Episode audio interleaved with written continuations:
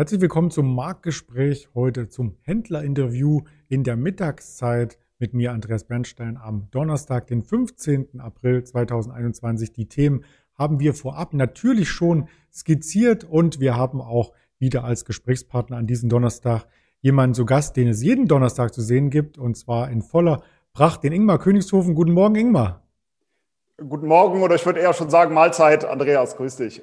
Mahlzeit trifft es auch sehr gut. Ähm, wir haben schon die ersten Kurse hier gesehen und das ist auch das Gute bei einem Mittagsgespräch, dass man weiß, über was man berichten kann. Und dazu würde ich dir auch jetzt gleich die Folien mit äh, freigeben, damit wir beide von denselben Sachen ähm, sprechen und nicht ähm, quasi hier, äh, ja, wie soll man sagen, von etwas anderem reden. Ich rede von der Aktie und du redest von ähm, einer ganz anderen Aktie. Also so soll es natürlich nicht äh, sein. Und ich denke, jetzt siehst du auch ähm, die Folien, die ich sehe, richtig?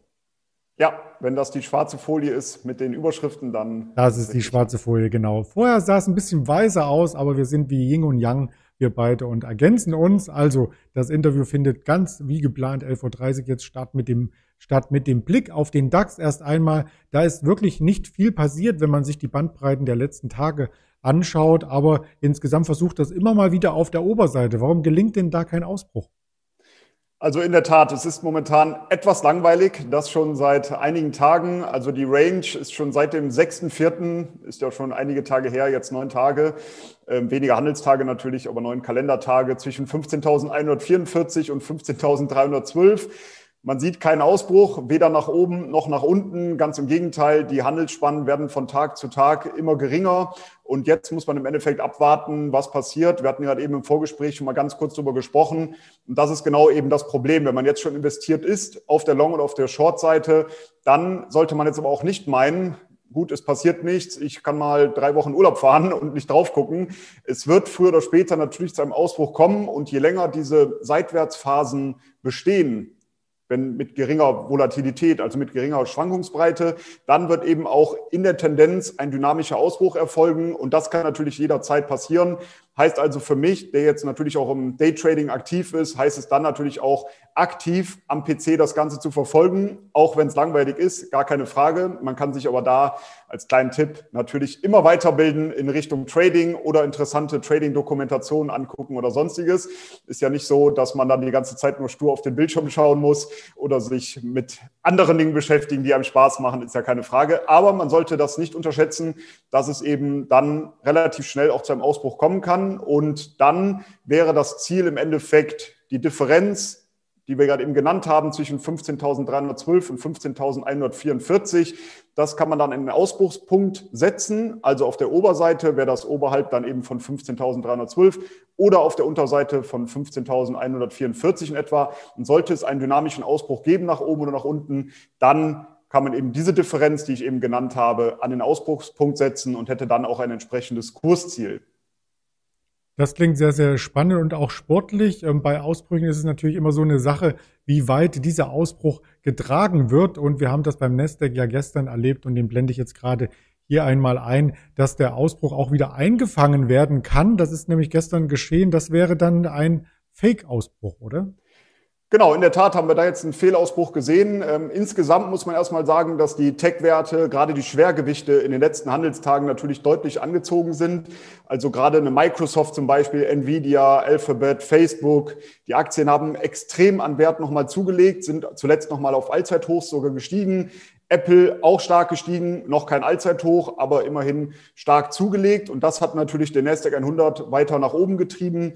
Jetzt haben wir aber gesehen, dass wir einen Ausbruch auf ein neues Allzeithoch gesehen haben. Gestern dann wurde dieses wieder negiert. Wir haben also ein, zunächst einmal einen Fehlausbruch. Und deshalb gehe ich auch davon aus, dass wir hier vielleicht kurzfristig mal etwas konsolidieren sollten nochmal, weil eben die Aktien auch sehr stark jetzt gestiegen sind, dass wir zumindest nochmal eine Verschnaufspause einlegen und ich sehe so den Zielbereich bei 13.200 Punkten in etwa. Dann werden auch einige Gaps, also einige Kurslücken, die zuletzt gerissen wurden, werden dann auch geschlossen. Insgesamt mittelfristig bin ich weiterhin bullig. Ebenso auch, um das noch kurz zu sagen, vielleicht zu eben nochmal, äh, für den DAX bin ich mittelfristig auch weiterhin bullig, weil eben die Saisonalitäten, die Zyklik und so weiter alles dafür spricht, dass die Märkte weiter steigen sollten. Zumindest ist die Wahrscheinlichkeit dafür erhöht. Aber kurzfristig kann es natürlich immer mal wieder zu Korrekturen kommen. Im DAX sehe ich so eine Korrekturmöglichkeit bis 14.600, 14.700 Punkten. Und wie gesagt, im äh, Nasdaq 100 so im Bereich 13.200 Punkten. Und ganz interessant ist es auch mal auf den Fear und Greed Index immer wieder zu schauen. Das ist ja das Sentiment, was man aus den USA dann eben einsehen kann. Also der Angst- und Gier-Index, der ist ja letzte Woche leicht in, in der Gier-Zone gewesen bei 61, 62 in etwa. Jetzt wieder zurückgefallen auf 49, also knapp unter das neutrale Niveau. Also das ist als neutral zu bewerten, aber da sieht man eben auch, wie schnell das geht. Letzte Woche die Marktteilnehmer eher noch ein bisschen gieriger unterwegs, auch kein Extremniveau, keine Frage.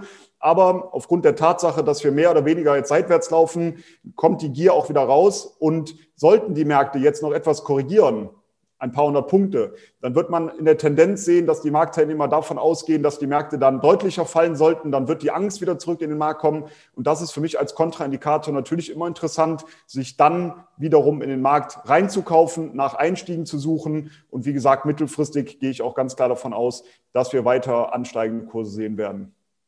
Es kann ja nicht nur wie an der Schnur nach oben gehen, wobei manche Aktien so aussahen. So sieht auch das IPO von gestern aus. Das ist jetzt etwas scherzhaft gemeint, weil es natürlich noch keine lange Kurshistorie gibt. Aber Coinbase ist gestern gestartet, etwas verzögert.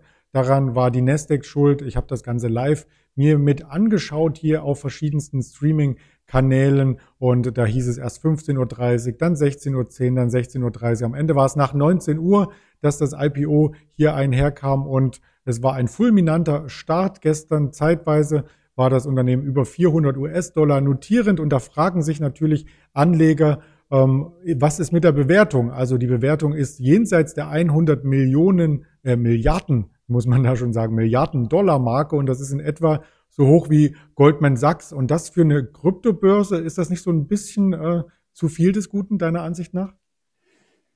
Ja, meiner Ansicht nach schon. Äh, die Frage ist, wie der Markt das sieht. Natürlich haben wir momentan einen absoluten Hype in den Kryptowährungen. Ähm, immer mehr sprechen darüber. Man liest immer mehr äh, zu verschiedenen Kryptowährungen, nicht nur zu Bitcoin, sondern auch zu anderen Währungen. Und das hilft natürlich ähm, auch eine Plattform wie Coinbase und auch jetzt natürlich der Aktie. Ich bin gespannt, wie es weitergeht. Ich bin da gar nicht aktiv, deshalb kann ich da gar nicht viel zu sagen. Halte mich da auch zurück, weil ich mich eben da nicht gut genug auskenne. Man kann das natürlich kurzfristig immer mal nutzen, um vielleicht den ein oder anderen sehr kurzfristigen Trade zu machen. Das mache ich auch. Aber mittelfristig fehlt mir da so ein bisschen die Perspektive dazu, weil ich eben nicht tief genug drin bin in dieser Materie. Deshalb halte ich mich da lieber zurück. Ähm, möchte auch nicht sagen, was dann nachher nicht einer fundierten Meinung ähm, standhält. Ja, das ehrt dich und dass du nicht zu jedem Thema etwas sagen musst und vielleicht noch hinterher ähm, gereicht. Wir hatten gestern auf den Social Media Kanälen auch direkt angekündigt, als der Kurs hier an der LS Exchange Einzug hielt, dass die Aktie handelbar ist. Und es gab auch seit gestern ähm, Derivate und die gibt es natürlich ähm, auch heute und in Zukunft auf Coinbase. Also wer hier ähm, quasi weiter auf dieser Welle mitschwimmen möchte, in beide Richtungen natürlich, es gibt ja Long- und Short-Zertifikate, der ist eingeladen, sich hier entsprechend auf der Internetseite ls-x.de das rauszusuchen. Und Goldman Sachs ist dann vielleicht die Überleitung zur nächsten Folie, denn Goldman Sachs an sich hat ja gestern Quartalszahlen gemeldet und die Aktie sieht insgesamt auch sehr gut aus. Also waren im Umkehrschluss auch die Quartalszahlen gut, oder? Ja, also die Quartalzahlen von den Bankaktien waren sensationell, muss man schon sagen. Goldman Sachs, JP Morgan haben super Zahlen geliefert. Bei Goldman Sachs ist äh, Umsatz- und Gewinnerwartungen wurden deutlich übertroffen. Der Nettogewinn kletterte auf 6,84 Milliarden US-Dollar. Im Vorjahreszeitraum, um einfach mal einen Vergleich zu haben, lagen wir noch bei 1,2 Milliarden US-Dollar. Also leichte Steigerung. Gewinn die Aktie lag bei 18,60 Dollar. Erwartung war 10,22 Dollar. Also auch unfassbar übertroffen, die Erwartung der Analysten. Und ähm, die Einnahmen, die legten auf 17,7 Milliarden US-Dollar zu, von Vorjahr 8,74 Milliarden US-Dollar. Einschätzung war 12,56 Milliarden US-Dollar, also auch hier deutlich übertroffen. Und da muss man schon sagen, das sind ja, mehr oder weniger perfekte Zahlen. Wir haben ja auch gesehen, dass kurz danach die Aktie deutlich angestiegen ist, aus dem Seitwärtskasten oder aus der Seitwärtsrange ausgebrochen ist nach oben. Dann aber haben auch einige Verkäufe stattgefunden. Die Aktie ist wieder zurückgefallen in diese Seitwärtsrange zurück. Aber insgesamt super Zahlen, auch wie gesagt von JP Morgan. Und auch da wird großer Optimismus verbreitet. Der CEO von JP Morgan, äh, Jamie Dimon, der hat auch nochmal betont, dass er eben aufgrund des Endes der Pandemie eine Euphoriestimmung äh, sieht, dann die Konjunkturausgaben, die potenziellen Infrastrukturausgaben, die kommen sollen, dann starke Verbraucherunternehmensbilanzen, die wir jetzt ja auch schon gesehen haben. Und das hat alles Potenzial für ein robustes mehrjähriges Wachstum. Also von der Seite scheint es sehr, sehr positiv zu sein. Wir müssen jetzt mal abwarten, wie die weiteren Zahlen aussehen werden, die eben von den anderen Unternehmen kommen. Aber ich kann mir schon vorstellen, dass auch dort viele ähm, Unternehmen die Erwartungen übertreffen können. Und gerade im Investmentbanking konnte eben Goldman Sachs ein deutliches Plus hinlegen. Dort kletterten die Erträge um 73 Prozent, also auch gar nicht so verkehrt.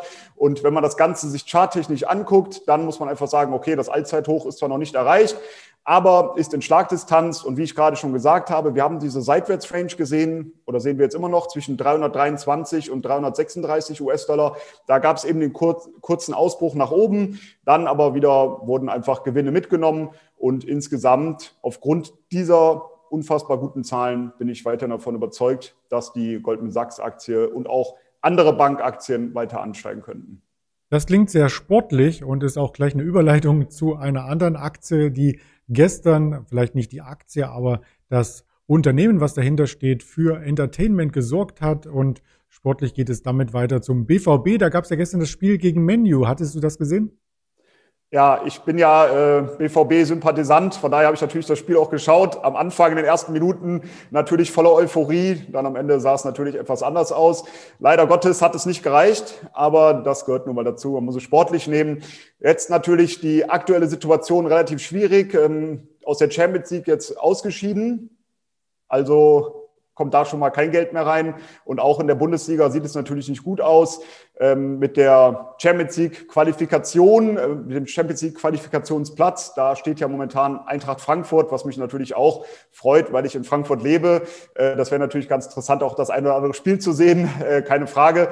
Aber der Vorsprung von Eintracht Frankfurt ist natürlich jetzt schon relativ groß. Auch da sieht es also nicht so gut aus für den BVB, dass man hier nächstes Jahr wieder in der Champions League spielen wird. Dann heißt das wiederum im Umkehrschluss, die Einnahmen werden natürlich deutlich geringer ausfallen als dieses Jahr. Klar, man könnte jetzt über jeden einzelnen Spieler noch sprechen. Da sind ja einige Perlen dabei, die äh, sicherlich einen guten Verkaufserlös erzielen werden. Aber was ganz interessant war, ich habe gestern nebenbei noch getradet natürlich. Das heißt, auf dem einen Bildschirm habe ich dann das Spiel geschaut, auf dem anderen Bildschirm habe ich gehandelt, beziehungsweise den DAX beobachtet, den DAX Future, der relativ langweilig war.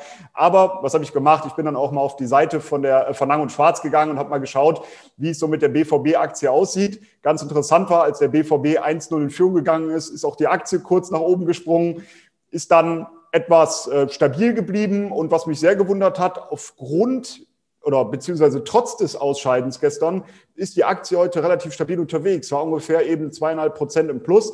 Das ist eigentlich eher als positiv zu werten für die Aktie, weil wir haben ja auch eine sehr, sehr wichtige Unterstützung, wenn wir uns das Ganze charttechnisch anschauen, eine wichtige Unterstützung bei circa fünf Euro. Darunter könnte es schnell gehen Richtung 4,70 Euro, später sogar 4,40 Euro. Aber momentan sieht es zumindest danach aus, dass diese Region um 5 Euro halten könnte. Und dann wäre das nächste Ziel bei 6,05 Euro. Da würde dann ein Widerstand auf uns warten. Aber wie gesagt, erstmal schlechte Nachrichten eigentlich aufgrund des Ausscheidens gestern. Trotzdem die Aktie gestiegen, würde ich jetzt dann eher mal als positives Zeichen für die Aktie werten. Vielleicht denken ja Investoren genau in diese Richtung, die du skizziert hast, dass ein paar Spieler verkauft werden und so weiter. Und das ist kurzfristig vielleicht für so ein Unternehmen ähm, spannend, weil Erlöse generiert werden. Aber langfristig braucht es natürlich die Spiele in der Fußballmannschaft, wo nicht mal elf Spieler dann sind am Ende. Kannst du nichts mehr gewinnen, oder? Äh, genau richtig, ja. Vor allem, da gibt's ja große Diskussionen, gerade zu Haaland und so weiter, ob mhm. der BVB das jetzt sperren sollte, dass er den nicht, dass der nicht verkauft wird. Mhm. Ähm, naja, lassen wir uns mal überraschen. Auf jeden Fall sind da, wie gesagt, einige Perlen im Kader. Der BVB macht da insgesamt einen super Job, wie ich finde. Äh, gibt natürlich auch viel Geld dafür aus, für das Scouting. Aber nichtsdestotrotz wurden in den letzten Jahren da sehr gute Arbeit geleistet. Äh, sehr viele Spieler wurden groß, wurden dann sehr, sehr teuer verkauft. Wir denken nur mal an Dembele zum Beispiel, äh, der dann nach Barcelona verkauft wurde. Und jetzt gibt es eben einige, die eben auch darauf warten, sicherlich auch verkauft zu werden. Und da werden sicherlich sehr hohe Erlöse auch ähm, erfolgen.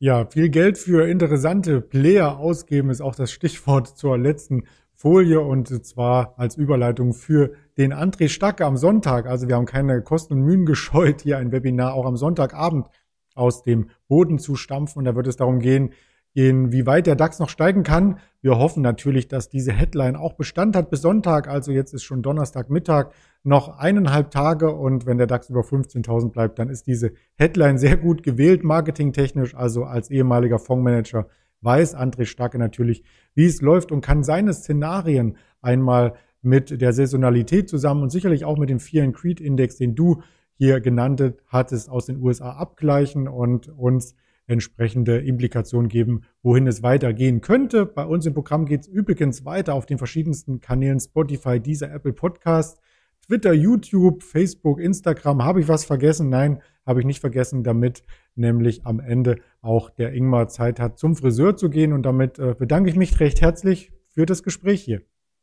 Also Überschrift wollte ich noch sagen, könnt ihr auch sagen, wie lange läuft der DAX noch seitwärts? Äh, würde vielleicht auch für den Sonntag noch passen. Aber also, genau, du hast gerade schon gesagt.